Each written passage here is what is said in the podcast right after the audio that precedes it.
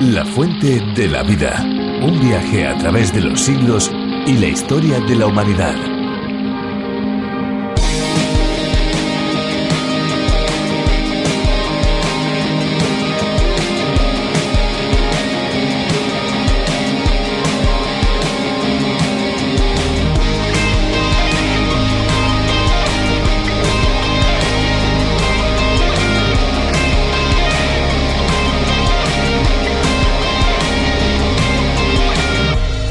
Hipoclorito, más conocido por lejía, es uno de los grandes descubrimientos de la época moderna. Se obtuvo por primera vez en Havel, barrio periférico de París, por el químico francés Berthollet. Este producto constituye un poderoso desinfectante apto para el tratamiento de aguas potables y en las líneas de envasado de la industria agroalimentaria. Hola amigos, ¿cómo están? Les habla Fernando Díaz Sarmiento. Esperanza Suárez les saluda también. Y aquí estamos de nuevo. La Fuente de la Vida es nuestro espacio, su espacio, un espacio que se emite de lunes a viernes todos los días en esta misma emisora y a esta misma hora. La Fuente de la Vida es especial y lo es porque lleva hasta cada una de las personas que lo escuchan el refrescante mensaje de la vida llena de esperanza.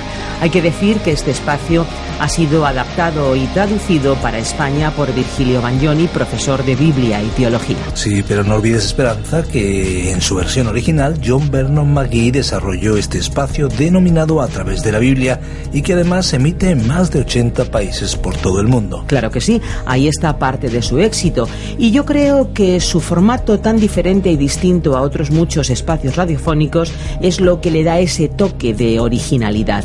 Además, a los oyentes que así lo deseen podemos enviarles las notas y los bosquejos de cada uno de los espacios. Por supuesto, este envío es completamente gratis. Para ello tienen que estar atentos porque al finalizar nuestro espacio les daremos la dirección electrónica a la que pueden escribir y solicitarlo.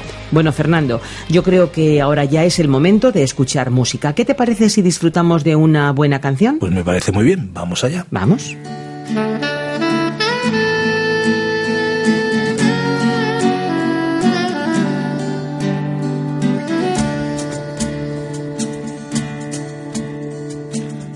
Una vida acelerada, siempre vas de aquí para allá. Te pregunto si al final de tu jornada sabes a dónde llegarás. El tiempo es algo impredecible, a veces dura, a veces no lo hará. Y tu vida en esta tierra no sabes cuándo se terminará. Ven, corre, ven, corre, ven, corre. Que Dios te está esperando, te ofrece de su amor. Ven, corre, ven, corre, ven, corre. Que Dios te está esperando, te ofrece su perdón. No importa lo que has hecho, no importa dónde estés, su amor lo cubre todo, solo te pide fe. No importa lo que has hecho, no importa dónde estés, su amor lo cubre todo, solo te pide fe. Ven, corre, ven, corre, ven, corre, que Dios te está esperando, te de su amor. Ven, corre, ven, corre, ven, corre, que Dios te está esperando, te ofrece su perdón. No es una locura, es una realidad.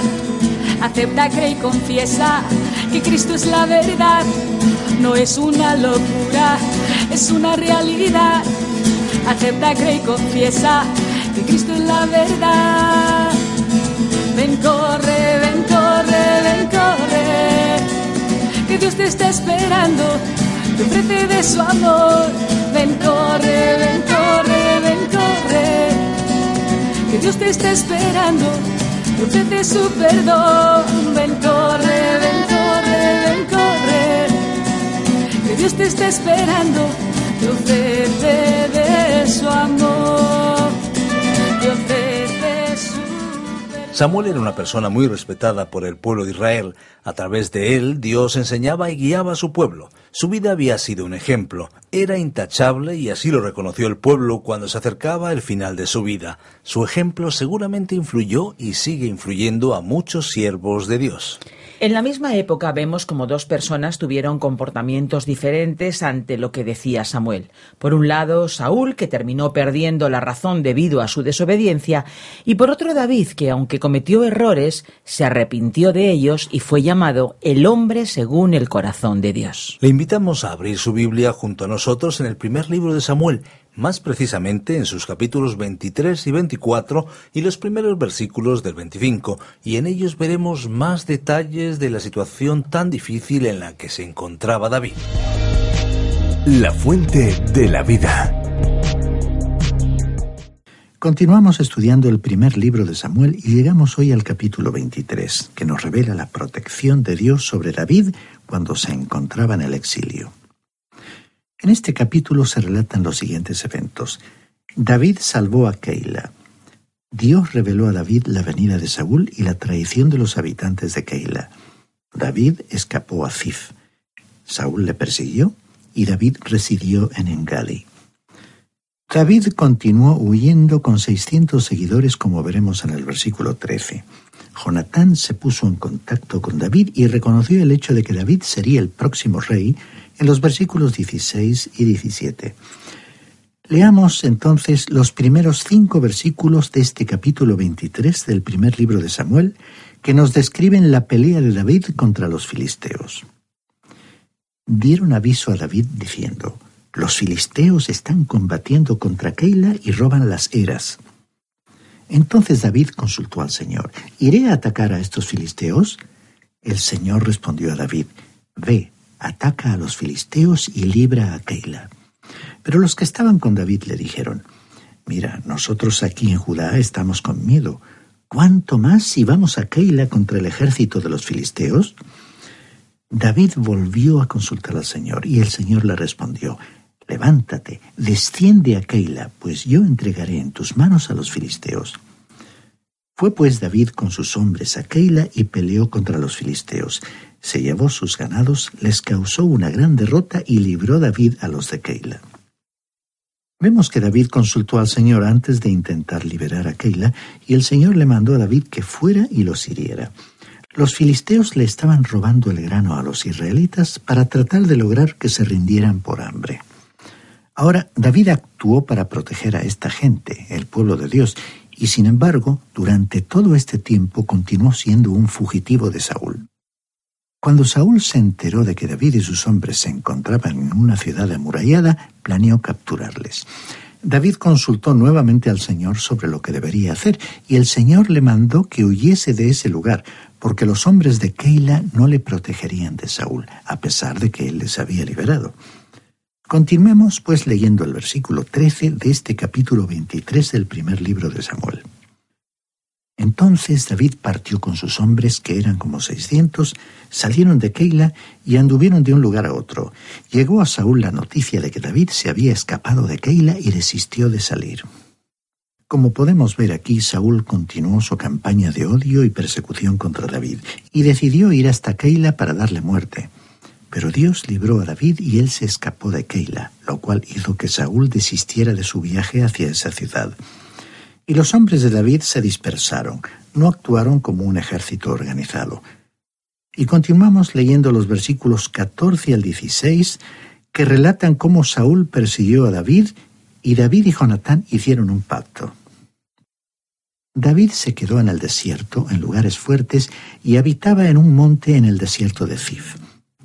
Lo buscaba Saúl todos los días, pero Dios no lo entregó en sus manos.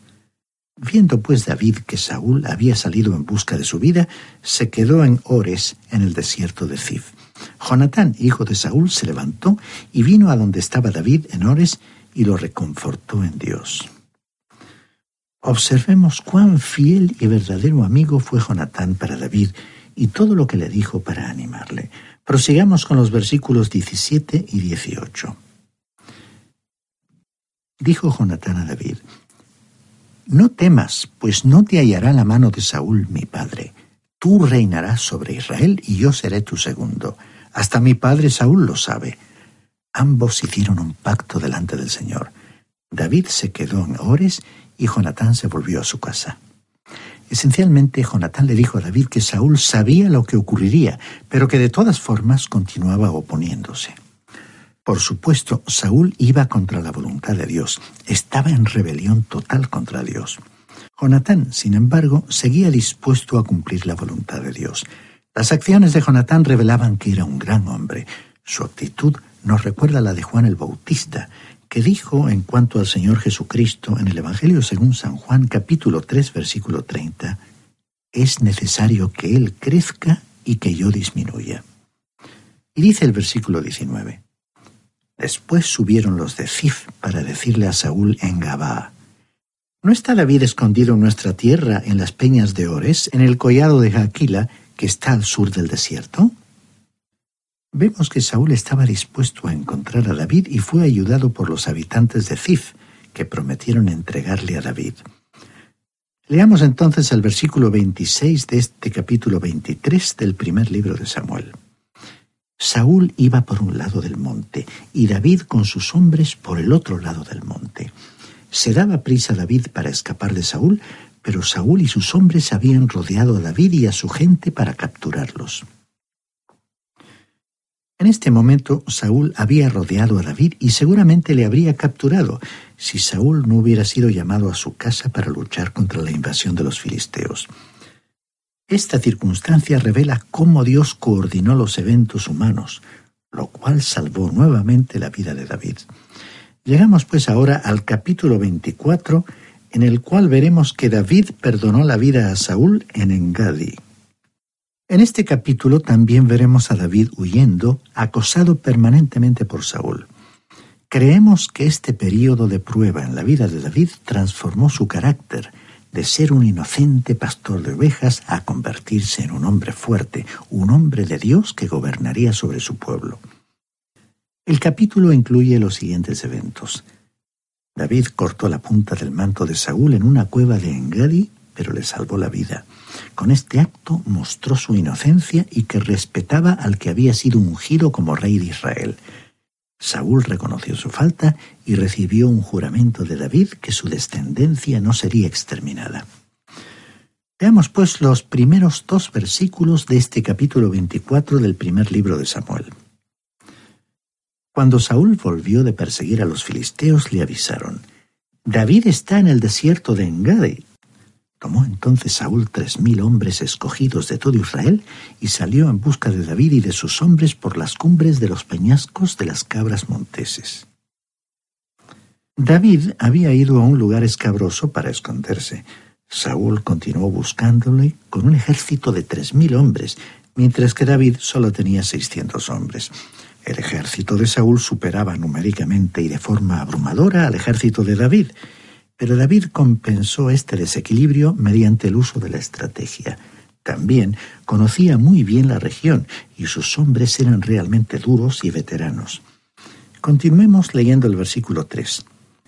Al llegar a un redil de ovejas junto al camino donde había una cueva, entró Saúl en ella para hacer sus necesidades. En el fondo de la cueva estaban sentados David y sus hombres. Saúl entró en la misma cueva donde David estaba escondido y allí se durmió. Los hombres de Saúl se quedaron de guardia, claro, pero estaban fuera de la cueva y no dentro. De esa manera permitieron al rey estar solo a fin de que pudiera disfrutar de un sueño breve. Y así fue que se produjo esa curiosa situación. David y sus hombres y Saúl estaban dentro de una misma cueva, y los soldados de Saúl se encontraban fuera. Y veamos lo que ocurrió aquí en el versículo 4. Los hombres de David le dijeron, Mira, este es el día que el Señor te anunció. Yo entrego a tu enemigo en tus manos y harás con él como te parezca. David se levantó y calladamente cortó la orilla del manto de Saúl. David silenciosamente se acercó al rey que dormía y cortó la parte inferior de su capa. El versículo 5 de este capítulo 24 de este primer libro de Samuel dice, Después de esto se turbó el corazón de David, porque había cortado la orilla del manto de Saúl.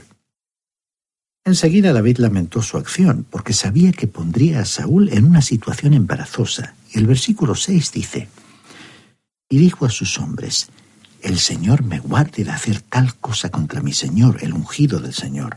No extenderé mi mano contra él, porque es el ungido del Señor. La actitud de David demostró que él respetaba el carácter divino del oficio del rey, aunque no tuviese la misma consideración por él como hombre. O sea que, aunque David estaba siendo perseguido por Saúl, no alzó su mano contra él. ¿Por qué? Porque reconocía que Saúl era el ungido de Dios. David iba a dejar que Dios se ocupara del rey. Cuán bueno sería, estimado oyente, que nosotros estuviésemos dispuestos a dejar las cosas en las manos de Dios, permitiendo que Él actúe en nuestros enemigos. Pero por lo general queremos ocuparnos nosotros mismos de ellos, aunque Dios puede tratar con ellos de una manera mucho mejor. El apóstol Pablo en su carta a los Romanos capítulo 12 versículo 19 nos dijo, No os venguéis vosotros mismos, amados míos, sino dejad lugar a la ira de Dios porque escrito está, mía es la venganza, yo pagaré, dice el Señor. Cuando tratamos de obtener justicia con nuestras propias manos, ya no estamos viviendo por la fe, ya no estamos confiando en Dios. Y lo que en verdad estamos diciendo es, Señor, no podemos confiar en que tú vayas a actuar en este asunto de la manera en que nosotros querríamos que fuese tratado, de modo que vamos a resolverlo nosotros mismos. David, sin embargo, dejaría que Dios mismo se ocupara de Saúl, aunque David se sintió mal por haber cortado la punta del manto de Saúl. Su conciencia le inquietaba porque había convertido al rey en un objeto de burla. Le pondría en ridículo. Y observemos lo que hizo aquí en el versículo 7 de este capítulo 24 del primer libro de Samuel. Con estas palabras reprimió David a sus hombres y no les permitió que se abalanzaran contra Saúl y Saúl, saliendo de la cueva, siguió su camino.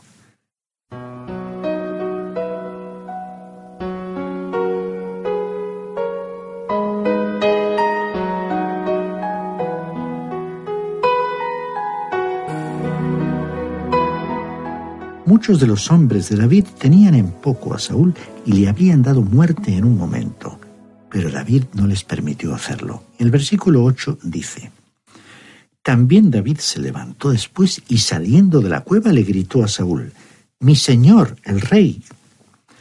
Cuando Saúl miró hacia atrás, David se postró en tierra e hizo una reverencia. Vemos una vez más que aunque quizás David no respetaba a Saúl como persona, sí respetaba el cargo que ocupaba. Avancemos leyendo los versículos 9 y 10. Y dijo a Saúl, ¿Por qué escuchas las palabras de los que dicen, mira que David procura tu mal? Hoy han visto tus ojos cómo el Señor te ha puesto en mis manos en la cueva. Me dijeron que te matara, pero te perdoné, pues me dije, no extenderé mi mano contra mi Señor, porque es el ungido del Señor. David había demostrado a Saúl que su propósito no era matarle. A Saúl le habían dicho equivocadamente que David le buscaba para matarle, pero esa afirmación no podía estar más lejos de la verdad. Creemos que a David lo entendieron mal, sus palabras fueron tergiversadas y que más aún fue calumniado. Y que tanto sus aparentes amigos como sus enemigos difundieron falsedades en cuanto a él. Este acto público de misericordia de perdonar la vida de Saúl tendría que haber dejado bien aclarado que David no pretendía matar a Saúl. Y David continuó razonando con Saúl, quien incluso llegó a llorar. Leamos los versículos 16 y 17. Aconteció que cuando David acabó de decir estas palabras a Saúl, éste exclamó, ¿No es esta tu voz, David, hijo mío? Alzando su voz, Saúl rompió a llorar y dijo a David, Más justo eres tú que yo, que me has pagado con bien, habiéndote yo pagado con mal. En este momento observemos la declaración de Saúl. Leamos el versículo 20. Ahora tengo por cierto que tú has de reinar y que el reino de Israel se mantendrá firme y estable en tus manos. Esta fue una confesión asombrosa por parte de Saúl. Saúl reconoció que lo que David había dicho era verdad y se sintió muy conmovido porque David le salvara la vida. Después, Saúl reconoció el hecho de que un día David sería el rey. Leamos ahora los versículos 21 y 22, versículos finales de este capítulo 24 del primer libro de Samuel.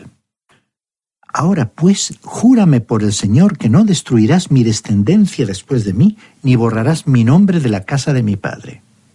Así lo juró David a Saúl. Después se fue Saúl a su casa mientras David y sus hombres subían al lugar fuerte. Después de terminar su conversación con David, Saúl regresó a casa, pero David y sus hombres volvieron a su refugio. David todavía no se fiaba de Saúl y se alejó aún más hacia el desierto para esconderse, porque sabía que llegaría el día en que Saúl le acosaría nuevamente. Creemos que Saúl estaba realmente poseído por demonios en ese periodo. Recordemos la frase en que se dijo que un espíritu malo venía sobre él. Y así concluimos nuestro estudio de este capítulo 24 del primer libro de Samuel. Llegamos ahora al capítulo 25, versículos 1 al 3. En este capítulo encontramos ciertos eventos significativos. Samuel murió en su lugar de retiro y por otra parte David se enojó con Nabal, marido de Abigail, debido a su perversidad y fue impedido del acto precipitado de matar a Nabal y a sus siervos por la prudencia y la diplomacia de Abigail, la bella esposa de Nabal. Nabal murió después de pasar una noche de embriaguez y David se casó con Abigail. Ella ejercería una buena influencia sobre la vida de David. Comencemos pues leyendo el versículo 1 de este capítulo 25 del primer libro de Samuel que nos relata la muerte de Samuel. Por entonces murió Samuel, todo Israel se congregó para llorarlo y lo sepultaron en su casa en Ramá. Entonces se levantó David y se fue al desierto de Parán. La escritura fue muy breve al informar sobre su muerte. Simplemente dice que todos los israelitas se reunieron para llorar su muerte. Samuel había sido un gran hombre de Dios, eso fue indiscutible. Fue un personaje extraordinario. Sirvió de puente entre la época de los jueces y el reino. Fue el último de los jueces y el primero de los profetas.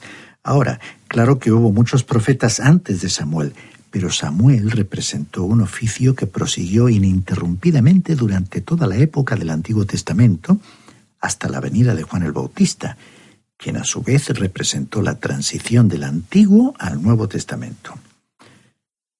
Samuel fue también una influencia para el bien y fue alguien que impidió que Saúl descargase toda la fuerza de su odio y amargura sobre David. Samuel, pues, sirvió de amortiguador entre David y Saúl. Cuando Samuel murió, David huyó alejándose a una gran distancia hacia el desierto. Huyó más lejos de Saúl que lo que Elías jamás huiría de Jezabel, como veremos al estudiar el primer libro de los reyes. Volviendo a nuestro pasaje bíblico, llegamos a un párrafo titulado David y Abigail. Creemos que fue Emerson quien dijo, ser grande es ser mal comprendido. Y esto ciertamente se aplicó aquí en cuanto a David. Él fue grande, pero fue mal comprendido. El mundo actual tampoco conoce a David y por lo tanto muchos le han juzgado mal. Cuando el nombre de David se menciona, enseguida uno se acuerda de sus pecados de asesinato y adulterio. Hay quienes se preguntan, ¿cómo es posible que David cometiera tales pecados y la escritura todavía diga que David era un varón conforme al corazón de Dios? Bueno, ya tendremos oportunidad de contestar esa pregunta. Pero en lugar de cuestionar la elección de Dios, debiéramos investigar el carácter de David. Él fue uno de los personajes más importantes de las Escrituras. Conocerle es amarle. No conocemos a ningún hombre en la historia bíblica que haya manifestado tal nobleza de carácter. Es verdad que tuvo una trayectoria variada, con grandes altibajos. Nació en Belén, hijo de campesinos, era hijo de Isaí, de la tribu de Judá. Se crió como un pastor y fue el menor entre sus hermanos que se destacaban por su aspecto atractivo. En su juventud parece que siempre lo pasaron por alto. Luego, un día, su vida cambió. Dios no le había pasado por alto. Dios conocía su corazón. Y estimado oyente, esto nos revela que Dios no da importancia a las apariencias. Dios conocía el interior de David. Fue ungido rey por Samuel y luego mató al gigante Goliat. También era músico y como tal fue llamado el dulce cantor de Israel. Escribió las obras poéticas más hermosas que jamás se hayan escrito o cantado en lenguaje alguno. Si usted tiene alguna duda al respecto, ¿conoce usted algo que pueda compararse con el Salmo 23, por ejemplo? Más adelante se casó con la princesa Mical, hija de Saúl. Fue también amado por Jonatán, hijo de Saúl. Jamás nadie había tenido un amigo como Jonatán. Sin embargo, vimos que David se había convertido en un proscrito, que durante esa etapa reunió a su alrededor a una banda de hombres y que vivían refugios en las montañas. En una ocasión hasta tuvo que fingir que estaba loco para proteger su vida. Más adelante veremos que por fin llegó a ser rey de Judá y después el rey de todo Israel. Veremos también que su propio hijo encabezó una rebelión contra él y una vez más se vio obligado a huir. Finalmente, David podría vivir hasta haber ungido como rey a su hijo Salomón. Leamos entonces los versículos 2 y 3 de este capítulo 25 del primer libro de Samuel. En Maón había un hombre que tenía su hacienda en Carmel. Era muy rico, tenía tres mil ovejas y mil cabras y estaba esquilando sus ovejas en Carmel. Aquel hombre se llamaba Nabal y su mujer Abigail. Aquella mujer era de buen entendimiento y hermosa apariencia, pero el hombre era rudo y de mala conducta. Era del linaje de Caleb. Parece que no todos los descendientes de Caleb fueron buenas personas, como podemos ver por este hombre llamado Nabal, término que significa necio, que no debió ser un nombre propio, sino más bien un apodo asignado popularmente por su forma de ser. Era un hombre rico, pero sin honor ni honestidad, dominado por el alcohol, pero tenía una mujer hermosa e inteligente. Surge la pregunta sobre cómo habrá conseguido un hombre como aquel una mujer de semejante nivel.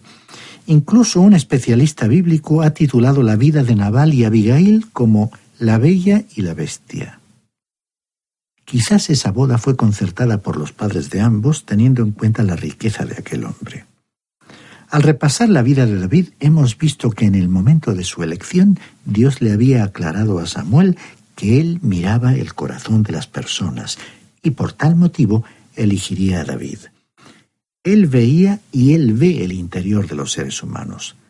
Cuando Jesús estaba en la tierra, el evangelista Juan nos contó que mientras Jesús estaba en Jerusalén, en la fiesta de la Pascua, muchos creyeron en él al ver las señales milagrosas que hacía. Pero el escritor bíblico nos aclaró que Jesús no confiaba en ellos, porque los conocía a todos, no necesitaba ser informado acerca de nadie, pues él mismo conocía el corazón de cada uno. Y así también hoy, más allá de las apariencias personales, de los actos piadosos, de las palabras elocuentes y de la participación en los ritos religiosos, Dios ve el corazón y percibe la gran necesidad espiritual del ser humano. Estimado oyente, permita que esa mirada de Dios le contemple en su situación personal penetrando hasta lo más profundo de su alma y dirija usted su mirada de fe hacia Jesucristo, muriendo por usted y resucitando para que su victoria sobre el pecado y la maldad sea también su victoria.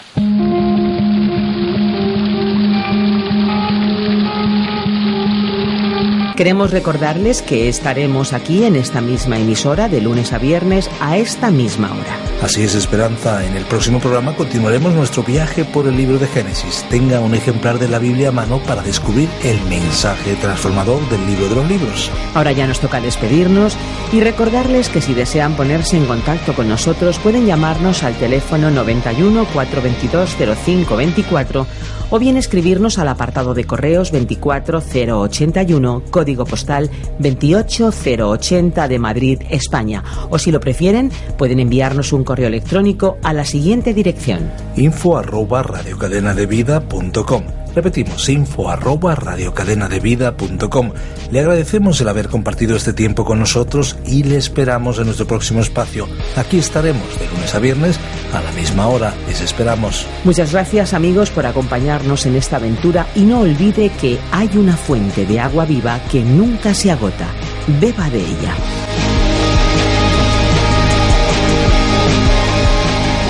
Este ha sido un programa de Radio Transmundial producido por Radio Encuentro Radio Cadena de Vida.